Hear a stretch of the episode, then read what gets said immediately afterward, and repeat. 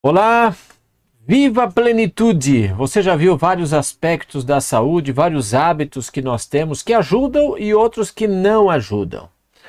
Nesse momento aqui, eu convido você para refletir sobre a irregularidade no comer. O que, que significa isso? Não ter horário. Né? As pessoas que comem a todo momento. Eu convido você a refletir em alguns pensamentos. Lembrando que Quer comais, quer bebais ou façais qualquer outra coisa, fazei tudo para a glória de Deus, como diz a palavra sagrada. Bom, pensando nessa questão da irregularidade, olhe alguns pensamentos muito importantes. Conselho sobre regime alimentar, página 179, olha o que diz. Em causa algum, devem as refeições ser irregulares se se faz o almoço uma ou duas horas antes do tempo usual, o estômago não está preparado para o novo encargo, pois não dispôs ainda o alimento tomado na refeição anterior e não possui força vital para o, o novo trabalho. Assim é sobrecarregado o organismo, tampouco devem ser retardadas as refeições. O ideal era ter um horário para o jejum, o horário para o almoço, o horário para o jantar. Lógico que às vezes a correria da vida faz a gente tomar outros caminhos, mudar um pouco o horário, mas o intervalo, esse sim é importante. Olha o que diz ainda na página 175. O estômago precisa de períodos regulares de trabalho e repouso.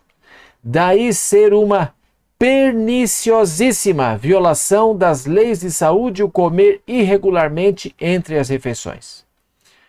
Olha, esse, essa passagem aqui ela chama atenção porque olha o que diz.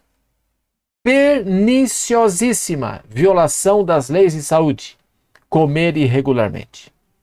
Então é algo muito grave comer de maneira irregular. Parece tão simples, né? Que diferença faz eu comer alguma coisinha entre as refeições? Perniciosíssima violação das leis de saúde. Cuide com isso. E olha, ainda Conselhos sobre Regime Alimentar, página 180, diz assim: Fico atônita ao saber que, depois de todo esclarecimento que tem sido dado nesta instituição, muitos de vós comam entre as refeições. Não deveis nunca permitir que um bocado vos passe pelos lábios entre vossas refeições regulares. Então não deveríamos comer, né? E olha, essa, esse texto ainda diz: muitos comem a toda hora. Resultado: a mente fica obscurecida. Gente, ninguém quer uma mente obscurecida. Esse é o resultado, lembra? A natureza, a nossa natureza é afetada. E na página 174 175 diz assim, olha, pelo menos cinco ou seis horas devem entremear entre entremear as refeições. Esse é o intervalo da refeição. E na página 179 diz: tomada a refeição regular, deve-se permitir ao estômago um descanso de 5 horas. Nenhuma partícula de alimento deve ser introduzida até a próxima refeição. Será que a gente consegue ficar sem comer entre as refeições? Alguns chamam, costumam usar coffee break, né? No meio da manhã, come alguma coisa, no meio da tarde, mas não é o melhor, não é saudável para você. Pensa nisso.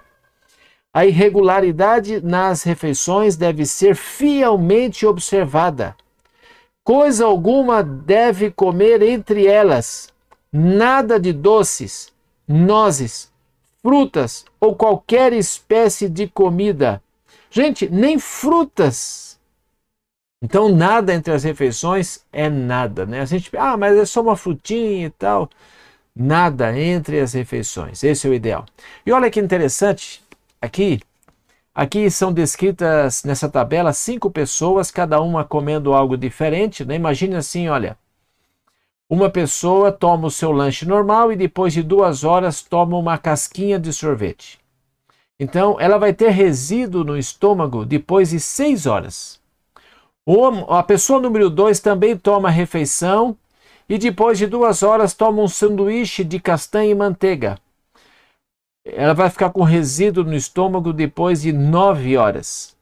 Outra pessoa, depois de duas horas, toma uma torta com um copo de leite. ela vai ter resíduos no estômago depois de 9 horas. Outra pessoa de, é, toma sua refeição e depois de duas horas é, come meia fatia de pão com manteiga a cada meia hora. Então está sempre, quer dizer, meia hora da refeição matutina no estômago, nove horas depois ainda tem resíduos. E a pessoa número 5, de, depois que tomou a refeição, duas horas depois, come um pedaço de chocolate cremoso, duas vezes de manhã e duas vezes à tarde. Parte da refeição da manhã no estômago depois de 32 horas. Gente, o estômago precisa descansar. Essa é a questão. E sabe que quando o, o estômago começa a receber muita refeição, o estômago pode se distender, distender um pouco para acomodar cada vez mais quantidades de alimentos. E a irregularidade no comer traz ainda algumas coisas, né? Olha o que diz aí na página 167, Conselhos sobre Regime Alimentar. Em caso algum, devem as refeições ser irregulares. O alimento não pode ser convertido em sangue bom. Essa é uma das consequências é, de se comer de maneira irregular. Por quê? Veja, há um sobrepeso, né? há um sobrepeso e obesidade, redução da tolerância à glicose, aumento do diabetes. Está ali, ó, agravamento da arteriosclerose, redução de água e proteína corpórea. Tudo isso é, são os efeitos de se comer fora de óleo. Ellen White ainda diz que o estômago se torna como uma fornalha incandescente, fermentando e apodrecendo tudo que está nele.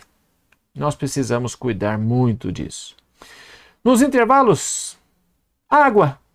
Use água. Tá? E água está aí em abundância, em abundância.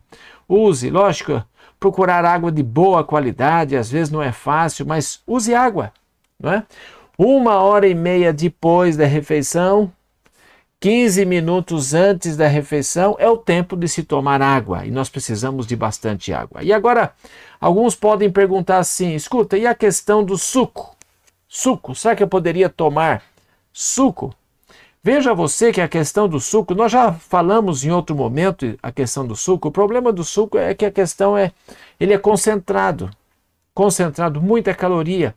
Se você fosse chupar uma laranja, por exemplo, quantas laranjas você chuparia?